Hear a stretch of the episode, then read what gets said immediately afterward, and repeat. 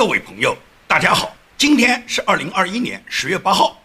我们今天节目呢，两个话题。第一个话题就是中国大陆著名的网络大 V，也是财经媒体人，叫罗昌平。罗昌平呢，现在被三亚市公安局呢刑拘了。那么罗昌平何罪之有呢？仅仅是因为他发表了一个微博，这个微博上面对长津湖所宣扬的那个冰雕连，他呢把它用沙雕连三个字呢来作为表述。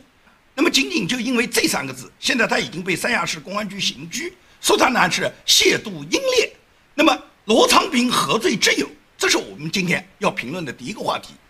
第二个话题呢，我要跟大家介绍一位新股神。那么呢，所有人只要炒股的都会知道股神呢叫巴菲特。但是我告诉你一个比巴菲特炒股赚的还要多的，而且能耐更大的股神。这个人的名字呢叫保罗佩洛西。那么保罗佩洛西，你感觉到这个名字好像有点熟悉啊？你没猜错，他和美国国家众议院议长南希·佩洛西啊是同一个姓。他本人呢就是南希·佩洛西的丈夫。那么。一个议长的丈夫怎么能他的炒股能力能超过股神呢？这是我们今天呢要告诉大家的第二个故事。那我们先谈第一个话题，也就是网络大 V，著名的财经媒体人叫罗昌平。罗昌平这个人呢，所有上网的人对他都不陌生，因为呢这么多年来他仗义执言，曾经呢他实名举报中国国家国务院这个能源局的局长，也就是叫刘铁男。那么最终呢，刘铁男因为他呢巨大的这个贪赃枉法。贪腐的行为呢，受到呢中共的法办，也就是刘铁男的事件呢，是至少是代表罗昌平作为一个媒体人，他呢揭发腐败的一个正义感。也正因为如此，罗昌平一向呢就是仗义执言，在网络上面呢是扬善惩恶的。因为最近这几天呢，他在网络上发表了一个微博，这个微博呢质疑中国这个抗美援朝的正义性，也是因为。最近热播的这部片子叫《长津湖》，对《长津湖》里面被中共宣传为冰雕连的这件事情呢，他把志愿军呢称为沙雕连，因为呢他讲了这个话以后，先是呢被官媒谴责，那么这个官媒主要是中国军方的几个主要的网络媒体了，对他进行了谴责，然后呢当地的警方呢又逼着他呢发表道歉声明，他最终呢也不得不做了一个道歉声明，但是这个道歉声明发布以后，现在呢三亚警方。仍然以侮辱英烈罪呢，对他进行了刑事拘留。那么刑事拘留他的理由是什么呢？你来看三亚警方的通报，三亚的警方通报说他是经审查，罗昌平通过微博发表侮辱抗美援朝志愿军英烈言论的违法行为呢，供认不讳。目前呢，三亚市公安局吉阳分局呢，已经以涉嫌侵害英雄烈士名誉荣誉罪对罗昌平呢进行了刑事拘留，案件呢正在进一步办理中。英雄烈士不容亵渎，网络空间不是法外之地。对侮辱、诽谤或以其他方式侵害英雄英烈名誉、荣誉的行为，公安机关将依法严惩。这就是呢三亚警方的通报，也就是三亚警方仅仅是根据罗昌平发的一个微博，就对他进行了刑拘。那么罗昌平这个微博究竟他这个里面有哪些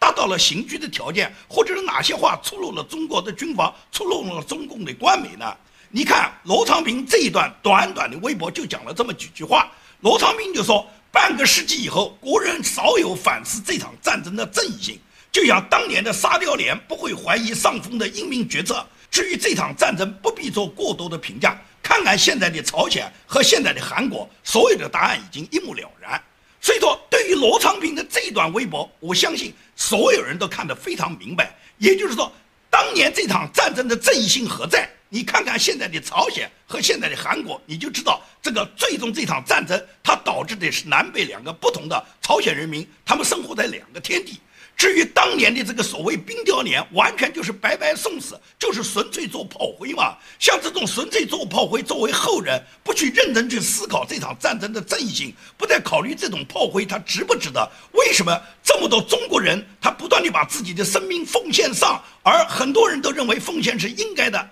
你有没有要对生命的敬重呢？难道那些付出生命的那些人不是我们的前辈吗？我们的前辈就需要。为这个罪恶的战争，这个非正义的战争，然后每个人都争先恐后奉献我们自己的生命，而且在过了大半个世纪以后，仍然是纪念这种牺牲，颂扬这种牺牲，希望重新激发起年轻人再一次付出这样的牺牲吗？罗昌平是一针见血地指出了中共这个险恶目的。他们在十一长假期间推出这个长津湖，就是再次在中国要掀起一个。对美帝国主义仇恨的这个高潮，同时呢，要鼓动中国的年轻人都像当年的这个沙雕连、冰雕连的人一样，去呢去奉献炮灰。所以说，官方现在不断地去推波助澜这个长津湖，让这个长津湖呢是做到家喻户晓，要人人都观影，也推动了这个长津湖的票房。二零二一年这个十一长假期间的票房，截止到十月七号十六点，长津湖已经达到了三十三亿，打破了历年中国十一长假它这个影片票房的记录。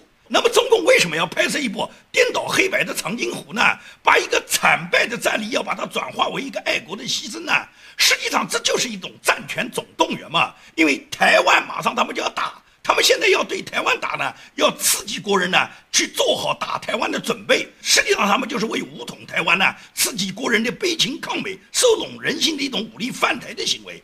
罗昌明讲的话有什么错？也就是经过了大半个世纪以后。国人为什么没对当年这个非正义的战争没有去考察他的战争的正义性？这个战争究竟给中国人民留下了什么？朝鲜战争究竟让中国人得到了什么？你可以看一看，通过这场朝鲜战争，损失了中国上百万精壮的士兵，推迟了中国的经济建设，丢掉了大半个长白山天池的国土，让北韩几千万人民陷入了七十多年的极端的贫困。最终只维护了嘛？最终只维护了一个世袭罔替的金家的邪恶政权。所以，哪怕是傻瓜去看看三八线南北的差距，就知道中国人在这场战争中你究竟赢了什么。你看看指挥这场朝鲜战争的指挥官，就是彭德怀的下场。以及看看参加朝鲜战争里面所有归国的那些战俘，他们日后的结局，你就应该明白这个抗美援朝保家卫国究竟是保了谁的家，为了谁的国？保的是金日成他们一家三代，他们世袭罔替金家的政权，为的是毛泽东的这个国，为的是毛泽东能够更加的去屠杀人民、控制人民。所以说，这个保家卫国它的正义性，罗昌平提醒大家认真去思考，罗昌平何罪之有啊？当然了，中共他为了掀起仇恨，他会不断的发起新一轮的反帝爱国运动啊。但是大家有没有想过，如果这个电影《长津湖》是用来宣传反帝爱国的，那就不应该收门票嘛，大家应该免费观看嘛。如果定位为非宣传的纪实片，那么这个内容已经被全部篡改了。它根本不是纪实，它就是篡改的、面目全非的这个颠倒黑白的纪录片。那么至少也应该把这个片子里面的所有票房收入全部捐给那些参战的志愿军家属啊。现在拍了这个颠倒黑白的片子，就是对志愿军官兵英勇牺牲的粗暴消费，撕开了牺牲者家属心中多年的伤疤，给他们的家人再一次带来痛苦吗？你们如果真心的是热爱志愿军，那么所有电影的制片人啦、这些导演啦、演员啦、编剧啦，你们都应该捐出你们的片酬给志愿军家人，体现你们自己真的对英雄爱嘛？所以说，这个三亚公安局，如果你对英雄那么爱，那么你们应该把对长津湖英雄的热爱体现在你们自己的行动上。你们去抓捕人家罗昌平，只能是在言论上再一次去打击那些有正义感的中国人。这种行为正好就是打了外交部发言人这个赵立坚的耳光。赵立坚在外交部新闻发布会上面信誓旦旦地说：“中国没有一个人因言论获罪。”请问罗昌平是因为什么获罪的？罗昌平现在刑拘是以什么为理由刑拘他的？这不是言论获罪是什么呢？可以讲，这个长津湖是中国掀起的一个爱国无脑儿，现在热捧的爱国主义影片。但是我告诉你啊，长津湖它有另外一个效果，也就是因为你播出了长津湖，大量的读者都关心了长津湖，都会去查到各种跟长津湖有关的资料。看过这些资料的人，马上就明白。长津湖实际上是一个惨败的案例，实际上是大量的志愿军战士白白的牺牲了自己的生命。那些所谓的冰雕连不是一个连两个连，很多连最终付出了生命，被罗昌平认为是沙雕连，一点都没有讲错。而且我觉得美国人更应该去看长津湖。如果美国想了解中共，就必须了解中共对他所谓不惜一切代价代价的态度，以及所有代价们家属们对代价们牺牲的这种麻木。所以说，对于今天国际竞争来讲，美国更应该了解中共，他不惜一切代价，最终这些代价们他们是怎么去付出的，而付出这个代价以后，代价们的家属们他们又是怎么一种麻木，他们又是怎么样默默忍受中共把他们作为代价的？所以说，美国人更应该去看这部电影，去了解中共的邪恶。罗昌平被抓，就是因为他把冰雕连说成了沙雕连，这就触碰了中共敏感的神经。因为中共是绝对不能让这些炮灰们他们自我觉醒的。中共对民众的自我意识觉醒忍耐的边界，是这些人只能心甘情愿地做韭菜。所以说，平民如果都像罗昌平把自己都当做人来看的话，那就冒犯了中共。这就是长津湖议论的禁区。罗昌平之所以能够带着人的思考，能够思考七十多年前这场战争是否有正义性，那么就让中共觉得他们欺骗人民、愚弄人民的谎言被戳破了嘛？所以说，就当然恼羞成怒，就要抓捕罗昌平这一类觉醒的思考有能力的人。把这些人都抓起来了，然后让草民们欢呼，那么草民们继续做韭菜。下一次如果发生了，无论是对美战争还是对台战争，让这些炮灰们还要他们上，让他们都像那些冰雕连一样继续去做沙雕啊！这就是中共他们要达到的目的。好，我来跟大家谈我们今天话题的第二个内容，也就是我要跟大家推荐一位股神。那么一谈到股神，一谈到炒股，所有人都会想到股神就是巴菲特啊。那么我今天要谈的这个股神是谁呢？我谈的这个新股神啊，已经超过了巴菲特的能力，也就是同比情况下投入同样的资金，他最终他获益的这个收益远远高于巴菲特。那么这个人是个什么人呢？这个人叫保罗·佩洛西，也就是现任美国众议院议长南希·佩洛西的老公。那么南希·佩洛西的老公怎么会成为新股神呢？那当然跟南希当议长有关了。南希是个什么人呢？我在我的节目里面多次评论过南希。那么有很多人呢心里面不理解，有不少人在推特上，包括我的节目下给我留言，都问我为什么你要否定南希·佩洛西？因为南希·佩洛西曾经去过天安门广场，支持过中国民主运动，也支持过六四这样的一个人。你们海外民运里面为什么有人都要去否定佩洛西呢？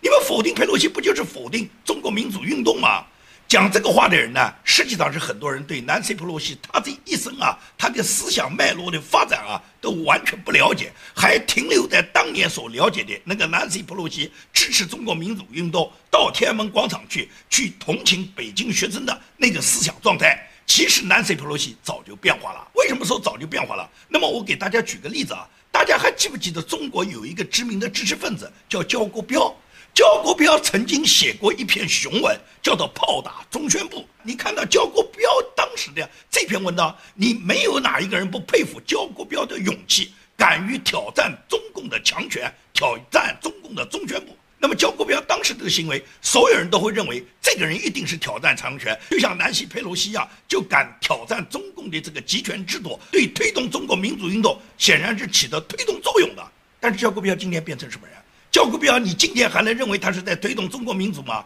焦国标现在已经变成了比胡锡进要恶心的多、要难看的多的给共产党跪舔的一条走狗。他现在每天为共产党涂脂抹粉，为共产党洗地，为共产党抬轿子、吹喇叭，他已经成了一条丧失脊梁的一条赖皮狗。所以说，焦国标今天的表现，你还能跟他当年写的那篇雄文炮打中宣部能挂钩吗？那么，我举焦国标这个例子，我也就是告诉你，南希·佩洛西就是美国的焦国标，也就是当年南希·佩洛西，他是非常有勇气的。他不仅身先士卒到了天安门广场支持北京的学生，为推动中国的民主运动进步，他本人不畏强暴，敢于挑战中共的专制。但是今天他变成什么人？今年变成跟中共紧密勾结，然后漠视中国的人权。虽然他嘴巴上他经常去谴责中国的人权了，因为他现在的职务是美国的议长，他不可能表面上不讲一些政治正确的话，因为这个话一定要讲得很好听。但是行动上都是放纵中共，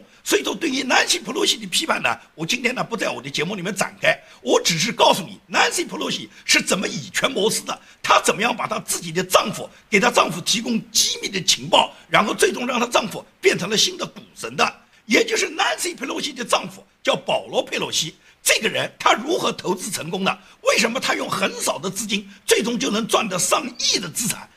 你如果没有能力去炒股，对股市你不了解，那么我现在就给大家一个建议：所有那些炒股的人、炒美股的人，你就盯着保罗·佩洛西，他买什么你卖什么，他卖什么你卖什么。也就是，如果你跟着保罗·佩洛西，你一定发财了。我建明呢不会炒股，我也没有钱去炒股，所以说，如果我有钱炒股，我就跟着保罗·佩洛西呢，我也能发财的。为什么这么去说？我们就看一下保罗·佩洛西被大家所关注的几个重大的股票。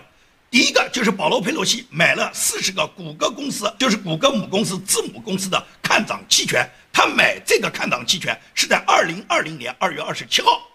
二零二零年二月份是中国这个武汉瘟疫啊向全球传播啊刚刚发生的这个大的传播时间，这时候还没有完全波及到美国，美国是到三月份受到严重影响的，但是在严重影响之前。在所有人都感觉到，因为中国的这个疫情大流行啊，对股市啊一定是有极大的冲击，所以说绝大部分人都是卖掉自己手上的股权。但是保罗·佩洛西就在二零二零年二月底，他买了四十个谷歌母公司的看涨期权，买的时候的价格呢是一千二百美元。那么过了一个月以后，也就是到了三月份，美国马上就迎来了一波很大的股灾，股市是大跌。所有的人，包括这个美国一些知名人物、华尔街的大佬、这些金融大咖，以及呢很多政界人物，到了三月份呢，大家都是抛售股票的。就在大家抛售股票时候，保罗·佩洛西呢又再次呢就逆势又吃进一部分这个谷歌公司的股权，而他的股权现在的价格多少？现在的价格已经翻了很多倍。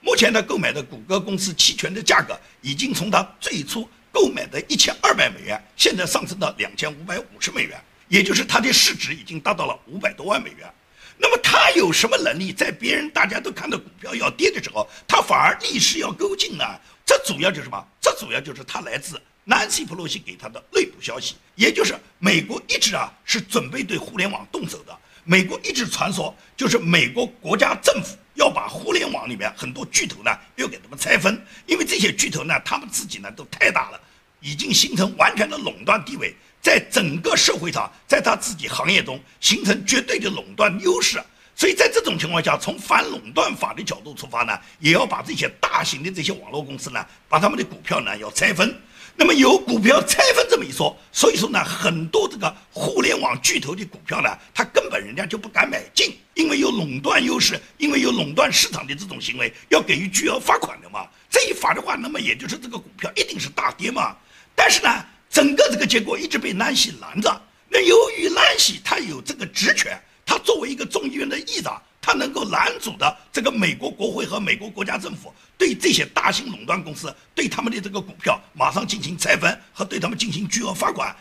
因此，保罗·佩洛西呢就趁着这个当口就买了这些股票，然后最终就达到稳赚不赔，直到他把这些股票全部期权兑现，拿到了大把的银子以后。现在互联网公司的拆分还没有发生，那么有人就说你这个讲话是不是有一点牵强？也就是说，保罗·佩洛西投资是有眼光，大型公司被拆分，这也不是南希一个人了解的信息，大家都知道。只不过大型公司最终还没有拆分，人家保罗有投资眼光，人家先买进，现在呢，到目前来讲没拆分，人家的股票期权涨价了挣钱，是人家有智慧。好，就算他有智慧，那么我们再来解释一下微软的股票，也就是保罗·佩洛西在今年二月二十号。他又以一百四十美元的执行价购买了一百个微软的看涨期权，到了二零二一年三月份到期以后，他又以一百三十美元的执行价再次购买了一百五十个看涨期权。为什么他要买那么多呢？因为他知道微软的股价很快会飙升，最终微软的股价飙升了百分之七十五啊！为什么微软的股价会很快飙升呢？是因为保罗·佩洛西他知道了这么一个内部消息，也就是微软公司很快会获得美国国防部一笔。二百二十亿美元的订单，这个二百二十亿美元的 AR 作战头盔的订单，已经很快要有国防部跟微软公司正式签订。微软公司如果拿到这个二百二十亿美元的这个头盔订单的话，它的这个股票期权一定是暴涨的。所以保罗·佩洛西就在微软接下国防部这个巨大的二百多亿头盔订单之前，他就抢先购买了这个期权。当然，他购买的这个微软的股票是大大增值了。所以说，你去看一看保罗·佩洛西近一年多，最近这一两年来，他自己转手购买的所有的这些股票，个个是收益非常多，包括他购买的英伟达、亚马逊、苹果，他全部是赚钱的。尤其是特斯拉，对特斯拉，所有人都没有他这种未卜先知的预测。那么最终，保罗·佩洛西从特斯拉的股票中也是非常有很大的收益的。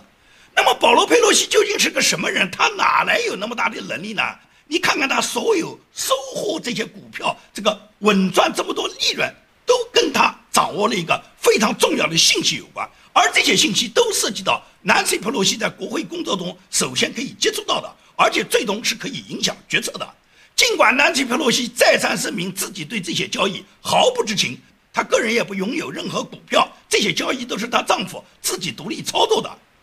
南希·普洛西讲这种话，你觉得能骗过谁？也就是中国这些当官的所有贪官，也个个讲我没有受贿啊，这些钱都是我老婆自己搞的，都是人家把钱送给我老婆的啊。或者是中国有很多高官，他们掌握了内部信息后，也都是指示自己的家人，你们去购买股票，最终这个股票都大大的增值了。这都是以权谋私的行为啊！美国不是没有法律啊，但是南希·普洛西就是利用他议长的职权，然后钻了美国法律的空子啊。美国在二零一二年就有过一项立法，美国规定，美国内部交易禁令适用于所有的国会议员、国会工作人员和其他的联邦官员。法律规定，这些人员必须在他们自己的股票交易四十五天之内要披露所有的交易情况。所以说，南希·普洛西讲我没有违反啊，我的老公他每到四十五天就会披露啊，他照样披露啊。但是她老公披露他赚钱的这个来源，他没有披露啊。是她给了她老公内部信息后，她的老公才发财的，才成为新股神啊！也就是说，她的老公保罗·佩洛西，他每次投资，他在跟巴菲特投入同样比例的金额的情况下，他比巴菲特赚取的这个利润是巴菲特的几倍。那么，你觉得保罗·佩洛西有什么能力能成为一个股神呢？南希·佩洛西又有多大的能力呢？南希是一个家庭妇女。她结婚以后几十年在家里面当专职妈妈，也就是她始终是家庭妇女，她从来没有接触过社会。她到接近五十岁才介入美国的政坛，四十七八岁之后当选了议员。从她当选美国议员到现在八十多岁，她在美国政坛已经混了三四十年。这三四十年，她从她最初一个普通的家庭主妇，家庭财产可以讲是非常非常的有限。她现在已经是亿万富翁，不是一个亿两个亿，她非常的富有。包括南希·普洛西，包括拜登，包括奥巴马，包括克林顿，他们在从政之前，他们的家庭财产都是非常少的，都是可以讲叫做穷光蛋。我不是吹牛，他们当时从政之前，他们个人的财产还不一定比我吴建民多呢。但是他们自从当了总统以后，自从成为国家重要的政治人物以后，几十年下来，他们个个都是亿万富翁。像奥巴马只当了八年的总统，奥巴马就是亿万富翁；克林顿当了八年总统，克林顿也是亿万富翁。所以说这些亿万富翁，你觉得不是他从政带来的收益吗？南希·普洛西家里面，他现在一买豪宅，一买就是几千万。他收购的这些美国加州北部的这个纳帕的葡萄酒庄园，一个庄园买买就是几千万。他拥有很多庄园里面的股权，也就是南普洛西，他凭什么一下子他一个家庭妇女成为几千万、几个亿的富豪呢？这跟他当议长没有关系吗？他不是通过政治，通过他的权利，然后谋取他肮脏的政治交易吗？美国为什么会演变到今天？我告诉你啊，美国的先知们，也就是美国历史上的先贤们，早就预见到美国今天因为共产主义的侵入，因为红色意识形态对美国的渗透，最终美国会被祸害百年。一九五零年的这个朝鲜战争，也就是美国称为韩战，当时是传奇名将，也就是美国的名将麦克阿瑟亲自指挥的最后一场战役。当时为了希望避免与中国或者是苏联产生直接冲突的美国的总统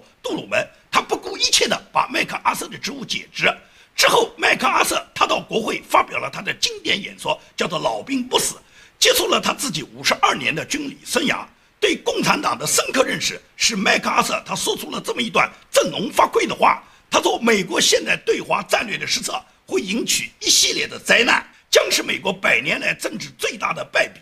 姑息赤祸，我们未来几代人要为此付出沉重的代价，或许要一百年之久。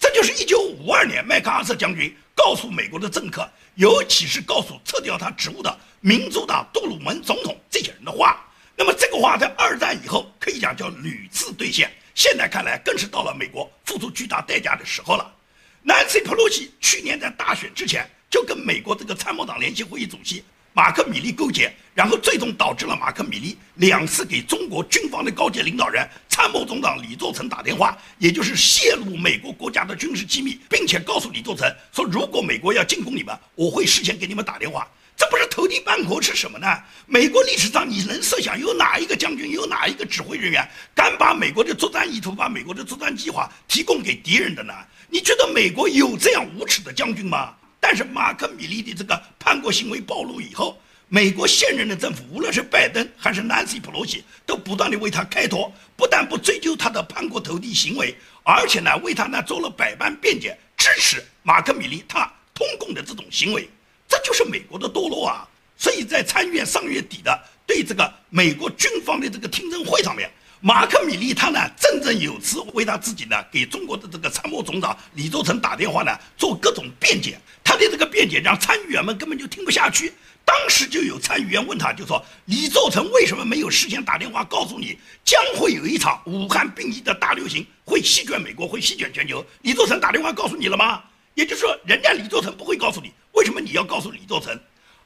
色州的共和党的参议员叫沙利文，沙利文两次质问马克米利，说如果中共准备入侵台湾，他会事先打电话告诉你吗？沙利文随后补充就说：“我想，如果中国军方将领敢把他们要攻打台湾的信息事先提供给你的话，那么被习近平知道以后，习近平一定说我们要把这个家伙抓起来枪毙。”这就是美国参议员沙利文告诉马克米利：“你投敌通共。”而中共是不可能把他们的消息告诉你的。如果他告诉你，那在中国就已经被枪毙掉了。显然，你在美国犯了这个罪，也应当上军事法庭的。这是整个美国国家、美国军方，因为他们不断的通共，以及他们受到共产主义的祸害，现在呢产生的巨大的影响。对于老百姓来讲，老百姓可能没有关心那么多，打不打仗。国家的政客、国家的领导人跟中共有什么勾兑？勾兑了以后，他们家族赚了多少钱？普通人呢，可能关心不了那么多。因为你别以为中国有那么多岁月静好，美国也有大量的人在岁月静好，他们根本不考虑他们的国家在一步一步的被共产党在侵吞。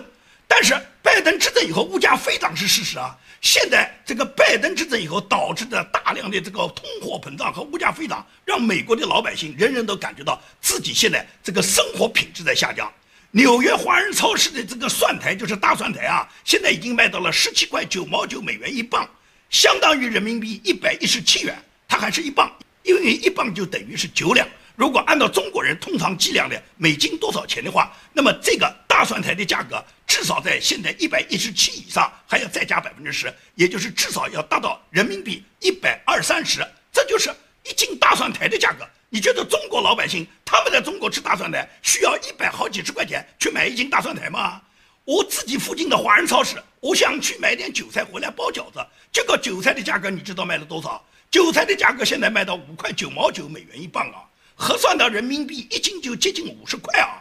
中国大陆的韭菜有没有那么贵？虽然我知道中国大陆的韭菜它的含油量很高，共产党对韭菜榨油怎么榨都榨不干。但是农贸市场的韭菜，它的价格应该卖不到五十块一斤吧？所以说呢，这种通胀都是拜登执政以后带来的，这种物价飞涨也都是拜登执政以后给美国人民带来的。倒霉的是美国的纳税人嘛，美国的普通老百姓嘛，因为美国的纳税人在为通胀，在为这个高物价买单。非法移民当然不在乎，非法移民再高的物价他们都无所谓，反正物价高了，政府就会给他们多发钱，多发的钱也是政府从纳税人那儿收过来的。但真正所有的福利、所有的钱取之于纳税人的，最终都是美国每一个普通的纳税人在倒霉，这都是拜登他的政策嘛。所以说。拜登今天的政策也好，Nancy Pelosi 他自己对国家的出卖也好，美国制度被他们的毁坏也好，最终就导致了美国人民人人受伤害。而这个被伤害的根源就来自于中国共产党。这也是麦克阿瑟将军他当年预见的，